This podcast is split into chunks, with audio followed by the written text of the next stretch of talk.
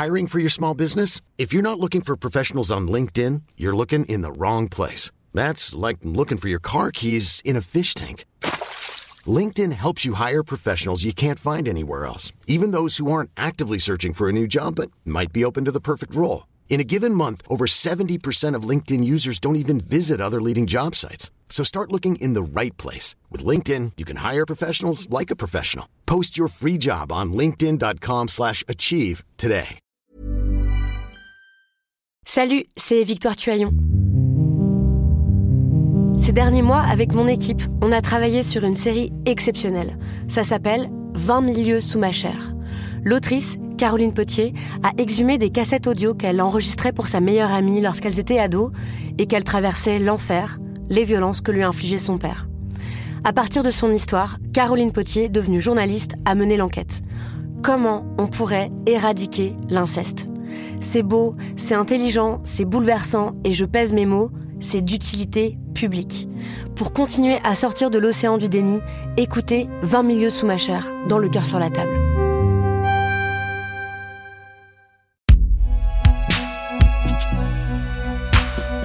Binge Audio présente. Salut, c'est Mayel Diallo. Des frappes qui fendent le ciel, des nuages de feu et de cendres. Toutes ces métaphores pour décrire des bombardements violents, bien sûr accompagnés d'images sensationnelles, c'est devenu un classique du récit des journalistes de guerre. Par exemple, ça fait plus de 70 ans qu'on voit des photos du conflit israélo-palestinien dans les médias, 10 ans pour la guerre en Syrie, mais c'est pas pour ça qu'on s'y habitue. Parce que la photo de guerre, ça informe, certes, mais ça choque également. Pourtant, c'est indispensable pour connaître la réalité des conflits qui déchirent le monde, tout en restant un vrai défi journalistique et photographique. Du coup, on s'est demandé sur quoi se basent les services photos des médias pour choisir une photo de guerre, et surtout, est-ce que l'esthétisme a quelque chose à voir là-dedans? Est-ce qu'on peut dire d'une photo de guerre qu'elle est belle? Et puis déjà, c'est quoi une photo de guerre? C'est notre épisode du jour, bienvenue dans Programme B. Pour en savoir plus sur la photo de guerre, je me suis tournée vers Gabriel Coutagne. Il est journaliste au Monde et il a travaillé pendant 7 ans au service photo du journal. Et alors, c'est quoi une photo de guerre? Euh, une photo de guerre, ça peut être beaucoup de choses, mais une photo de guerre, principalement, c'est une photo qui fait état d'un fait qui s'est déroulé sur un théâtre euh, d'affrontement militaire. Mais ça peut être aussi toute euh, photo qui relate un fait qui est inhérent à ce conflit, mais qui n'est pas directement ce conflit. Des photos de réfugiés, des photos de champs de ruines après un combat. Euh, voilà, ce sont les, les, toutes photos qui vont montrer une trace d'un combat. Un combat ou ses traces, ou ses conséquences. Bah, les premières photos de guerre, si je me souviens bien, c'est très ancien. Ça doit être des photos qui datent de la guerre de Crimée. Et la guerre de Crimée, si je ne me trompe pas, ça doit être aux alentours des années 1860. Euh, sinon, il y a aussi des photos de guerre qui datent de la guerre de sécession. Alors, on les photographiait pas à l'époque pour des raisons journalistiques, parce qu'à l'époque, les journaux n'étaient pas en mesure de reproduire ces photos, mais on les utilisait euh, pour faire état euh, des combats, notamment pendant la guerre de sécession. C'était un moment euh, où il a fallu montrer l'ampleur de la violence des combats. Et surtout, c'était des photos qu'on faisait très différemment d'aujourd'hui, puisque c'était des photos qui prenaient un temps important de pause, il fallait un trépied, il fallait une logistique assez lourde. Donc, c'était quand même une manière assez différente de faire des photos de guerre. Et si je me souviens bien ensuite, on a commencé à traiter la guerre de manière un peu plus directe, d'abord parce que c'était techniquement possible pendant la guerre de 14-18, notamment parce que un journal qui s'appelait l'Excelsior, si je me souviens bien, avait demandé à des combattants français de envoyer leurs photos euh, faites euh, en tant qu'amateurs euh, depuis les combats euh, pour publication dans le journal. Voilà, mais ça c'était à la fois possible parce que les journaux pouvaient commencer à reproduire des images et aussi c'était possible parce que les soldats eux-mêmes pouvaient prendre des photos, ce qui n'était pas possible avant. Il y a des photos qui deviennent vraiment euh, iconiques, comme on dit, à partir du moment où le métier de reporter de guerre euh, se professionnalise un petit peu, c'est-à-dire euh, pendant la guerre d'Espagne en 1936, avec principalement Robert Capa, qui est un photojournaliste d'origine hongroise qui a vécu en France dans l'entre-deux-guerres et qui ensuite s'est basé aux États-Unis. Et donc, il n'était pas tout seul. Il y avait aussi euh, un autre photographe qui s'appelait Chim et un autre photographe qui s'appelait Garda Taro. Ils étaient trois à couvrir ce conflit-là. Et donc, euh, ce conflit a été le premier à être vraiment vu à travers des images faites par des professionnels. Et donc, avec des images très, très fortes. Il y a le soldat qui tombe, par exemple, qui est une photographe très forte et controversée, mais qui est quand même une photographie très forte. Et ensuite, le même photographe, qui était l'un des pionniers du photojournalisme de guerre, a produit quelques images extrêmement célèbres qui sont celles du débarquement le 6 juin 45, 44 pardon, sur Omaha Beach, qui sont 11 photos, il y en a 11, mais qui sont 11 photos très très célèbres. Et c'est à partir de ce moment-là, en fait, que le photojournalisme et la presse aussi se mettent à couvrir la guerre et à en diffuser les images de manière très massive, que les gens qui étaient capables de faire ce métier ont été de plus en plus nombreux, les images ont été de plus en plus nombreuses elles aussi, ça a été un effet un peu mécanique. Et comment on choisit une, une photo de guerre quand on est en rédaction? Sur quels critères on se base? On se base d'abord sur le sujet qu'on veut traiter, évidemment, parce que la guerre, euh, comme euh, je vous le disais tout à l'heure, il y a énormément d'aspects euh, qui peuvent être racontés, que ce soit les combats ou les civils, les conséquences humanitaires d'un conflit. Donc la principale question qu'on se pose quand on choisit une photographie, quelle qu'elle soit, mais aussi une photographie de guerre, c'est qu'est-ce qu'on veut montrer, quel aspect on veut montrer de ce conflit, d'un conflit donné. Et ensuite, il va y avoir euh, beaucoup, beaucoup de critères qui vont rentrer en considération. Bon, la lisibilité de l'image, euh, comment elle est compréhensible, comment elle est euh, structurée. Donc, en fait, tout ça, ça relève un peu aussi d'une dimension esthétique, sans vouloir dire que la guerre, c'est beau. Il faut que l'image soit lisible. Donc, il y a des critères qui sont visuels. Hein. Je préfère visuel plutôt qu'esthétique d'ailleurs. Bon, il y a évidemment des critères journalistiques purs qui sont euh, qu'on va vérifier euh, la véracité du moment, etc. Le fait que la photo reflète bien ce qu'on essaie de raconter, parce que une photographie c'est un prélèvement, donc il faut bien que euh, la photographie ne trahisse pas ce qui s'est passé réellement sur le terrain par rapport à ce qu'on souhaite raconter. Et il y, a un dernier critère qui est euh, quel degré de violence on est en mesure de montrer par rapport au sujet. Et ça, c'est très, c'est un sujet qui est très compliqué parce que euh, la violence, on la mesure pas de la même manière selon euh, le conflit qu'on traite, selon qui sont les victimes, selon le rapport qu'on a individuellement avec ces images-là. Donc c'est toujours un sujet qui amène à beaucoup de discussions. la violence d'une image, qu'est-ce que c'est mais arrivé d'avoir une conversation, enfin, c'est pas pour une photo de guerre, c'était pour la photo d'Aylan, où on s'est beaucoup posé la question de la publier ou de ne pas la publier. Et euh, on était tous choqués de cette image, bien sûr, mais les réactions étaient encore plus fortes de la part de gens qui avaient même des enfants. Donc, par exemple, voilà, on peut avoir une discussion, euh, aborder des images différemment selon qu'on a des enfants ou pas, selon qu'on, voilà, il y a quelque chose d'un peu intime aussi dans la manière dont on évalue une image. Tous ces critères-là rentrent en considération quand on choisit une image, euh, une image de guerre.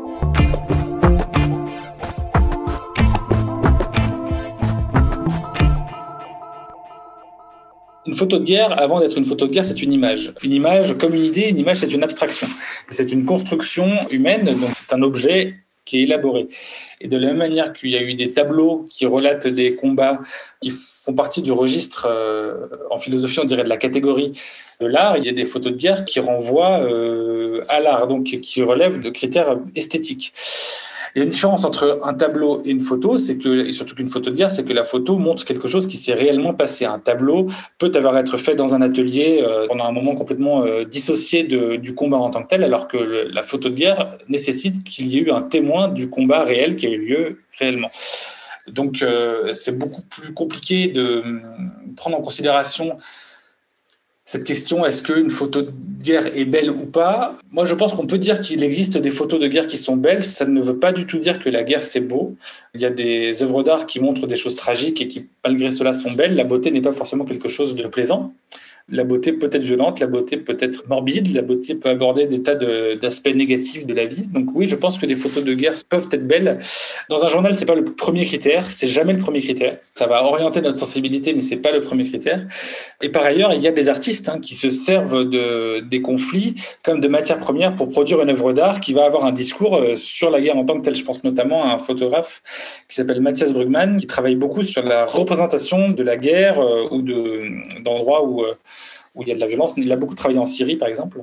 Et lui, son travail est à la fois euh, documentaire dans le sens où il documente euh, un événement et euh, ça relève aussi de l'œuvre d'art parce que c'est son circuit de diffusion aussi. Et bah, justement, en parlant de la guerre en Syrie, je voulais parler des guerres actuelles on photographie plus la guerre maintenant comme on la photographiait avant. Qu'est-ce qui a changé? Il y a plein de paramètres qui font qu'on évolue dans la manière dont, on couvre un conflit.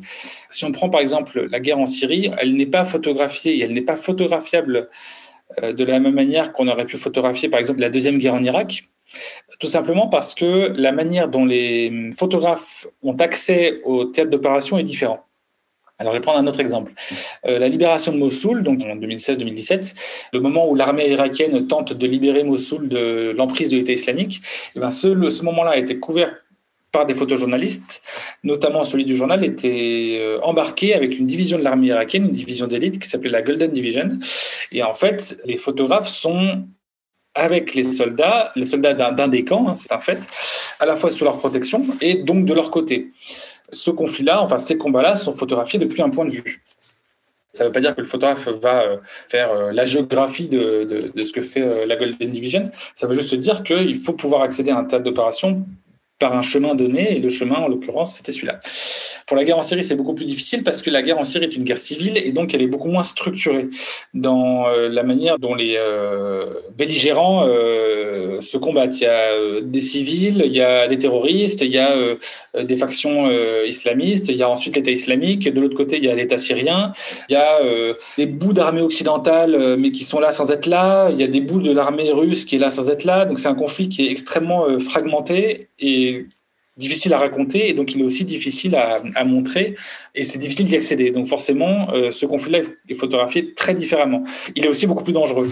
Photographier la guerre, c'est dangereux, mais ce conflit-là est, particulièrement difficile à, couvrir. Donc voilà, chaque conflit en fait est, vraiment très différent euh, par sa nature en fait géopolitique. C'est d'abord la nature géopolitique du conflit qui va conditionner la manière dont on le couvre. Et par ailleurs, on couvre pas la guerre en Syrie de la même manière qu'on soit euh, un photojournaliste qui travaille pour un média occidental, entre guillemets, comme le New York Times ou Le Monde ou El País, et un photojournaliste qui va travailler euh, pour un média euh, russe ou, euh, ou qu'on ait un photographe de nationalité russe qui travaille pour un média occidental.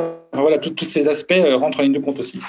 Comment la multiplication des images, donc tout ce qui est smartphone, etc., de, que les, les, gens sur place ont, ça affecte le travail des photographes professionnels maintenant? C'est très variable parce que ce sont des documents qui sont de nature très différente. Enfin, au journal Le Monde, en tout cas, on les, on les considère comme euh, des matières extrêmement euh, différentes. Je pense par exemple à la guerre en Syrie où il y a eu beaucoup, beaucoup, beaucoup d'images de civils qui ont été diffusées sur les réseaux sociaux et qui ont été publiées en tant que documents pour raconter ce que c'est que de vivre sous des bombardements, les hôpitaux qui sont enterrés dans les sous-sols, etc., l'école dans les sous-sols aussi. Enfin voilà, on a beaucoup d'images de ce type. Parce que aussi le manque de photojournalistes qui couvraient la Syrie nécessitait pour les civils en tout cas, euh, de recourir à d'autres moyens pour raconter ce qui leur arrivait. Donc ça, c'est un premier aspect, des images qui ont un caractère documentaire. Après, ça dépend des conflits. Euh, il y a un conflit où les images qui provenaient des gens euh, dans la rue ont une importance assez forte. C'était notamment sur Maïdan, enfin en Ukraine, pendant le, pendant le soulèvement à Kiev où euh, là, il y avait à la fois énormément de photojournalistes occidentaux euh, parce que c'est accessible, parce que euh, c'est un conflit extrêmement fort et parce que c'est un conflit qui intéresse beaucoup les médias occidentaux parce que c'est une question qui tourne autour de l'orientation de l'Ukraine vis-à-vis de l'Union européenne, etc. Enfin, c'est ça l'origine du sujet. Et là, il y avait effectivement beaucoup de photographies qui provenaient des gens qui étaient sur le terrain, enfin des insurgés, parce que c'était la population ukrainienne contre la police, en gros, et l'armée il n'y a jamais de concurrence directe parce que ce sont toujours des documents qui sont de nature différente. Donc, euh, elles nourrissent notre compréhension de ce qui se passe sur le terrain et elles nourrissent la compréhension que les photojournalistes aussi ont sur le terrain, mais elles ne sont pas concurrentes. C'est vraiment des images de nature différente. C'est le cas aussi pour les manifestations, c'est le cas pour, pour tout un tas de choses. Hein. En tout cas, on essaie de les considérer, on les considère comme des documents de nature totalement différente. Et euh, je voulais parler aussi du conflit israélo-palestinien. Donc, on voit beaucoup d'images euh, de ce conflit en ce moment, euh, des images qui sont souvent presque stylisées en fait, et même au niveau des légendes qu'on voit dans la presse. Est-ce que ça transmet du coup plus que de l'information pure quand on décrit des frappes comme fendant le ciel, etc., ce genre de choses? Effectivement, les images qui peuvent être plus ou moins stylisées, et ça, c'est c'est courant parce que euh, y a, les photographes travaillent avec euh, des sensibilités visuelles. C'est une matière visuelle, donc forcément, il y a une dimension esthétique dans la manière dont on reçoit et dont on construit un document visuel, enfin une, image. Effectivement, il y a des légendes qui vont pousser le curseur plus ou moins loin pour accentuer cet effet ou pour l'atténuer.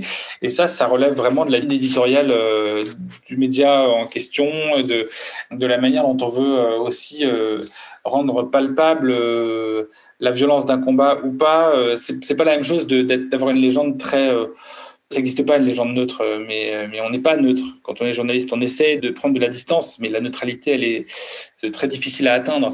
L'objectivité aussi, c'est quelque chose de très difficile à atteindre. Donc, il y a des légendes qui vont plus ou moins accentuer ou mettre l'accent sur un événement ou sur un aspect de l'image plutôt qu'un autre.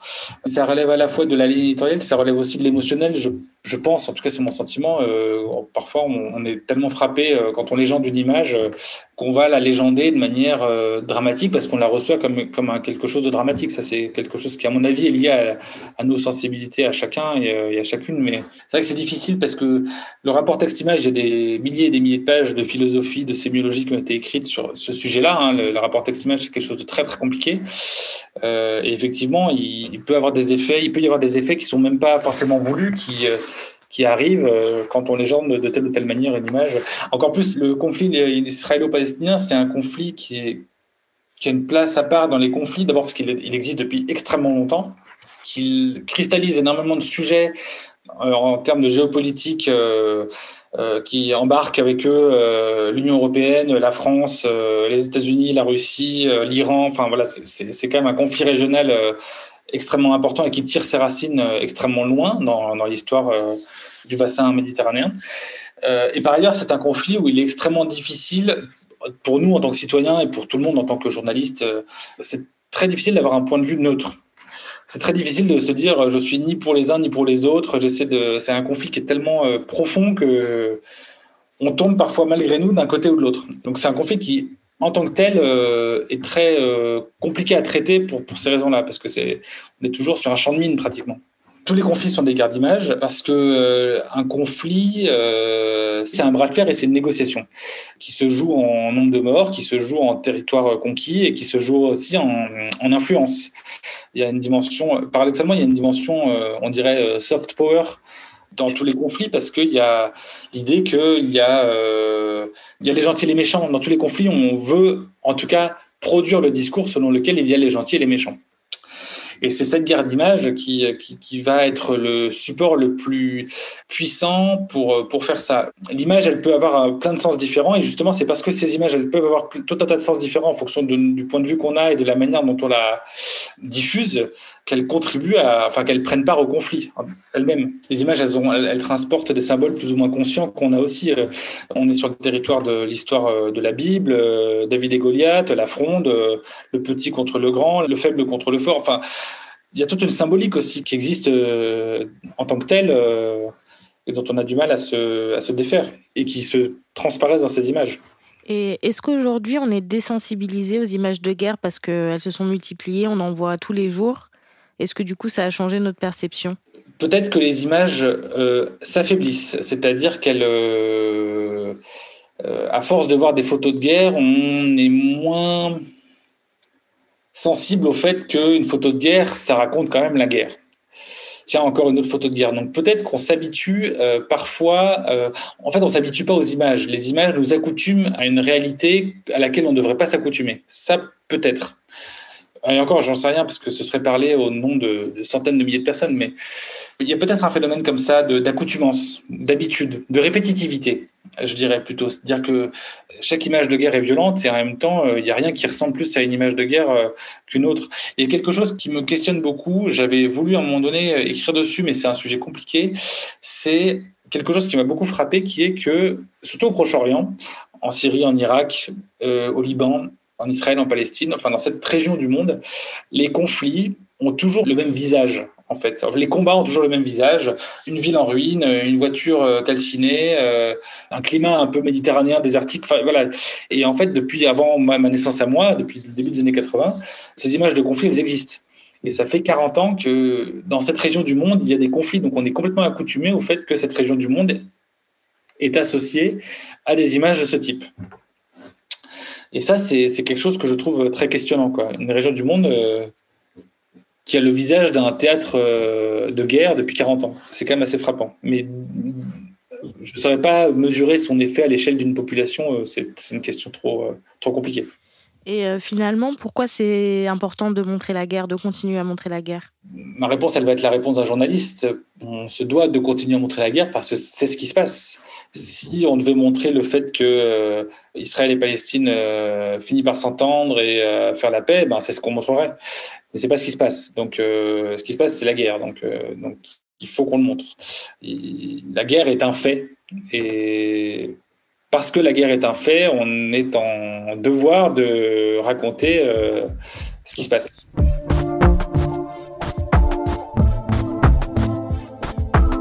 finir, vous l'aurez compris, même si ça compte évidemment dans le choix final, la beauté relative d'une photo de guerre sert avant tout à attirer l'œil, pour mieux informer. Merci à Gabriel Coutagne pour ses réponses. Programme B, c'est un podcast de Binge Audio préparé par Lauren Bess, réalisé par Mathieu Thévenon. Abonnez-vous sur votre appli de podcast préféré pour ne manquer aucun de nos épisodes, Facebook et Twitter si vous voulez nous parler, et à demain pour un nouvel épisode.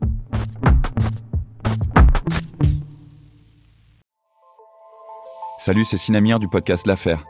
En 2016, je suis monté sur un bateau de sauvetage en Méditerranée et ce que j'y ai vu n'a pas changé. En tout, depuis 10 ans, on compte même près de 30 000 morts sur cette mer. Alors dans le naufrage, notre nouvelle enquête, j'ai voulu raconter un cas concret. Comment 130 personnes sont mortes en 2021 à la frontière de l'Europe, malgré des dizaines d'appels de détresse. Qui n'a pas pu les sauver et pourquoi? Qui étaient ces disparus? Et surtout comment on en est arrivé à ne plus parler de 130 personnes qui meurent le même jour sur un bateau au milieu de la Méditerranée? Le naufrage, c'est la nouvelle série du podcast L'affaire de Paradiso Média. Une enquête que vous pouvez retrouver gratuitement chaque semaine à partir du 27 mars 2024 sur toutes les applications de podcast.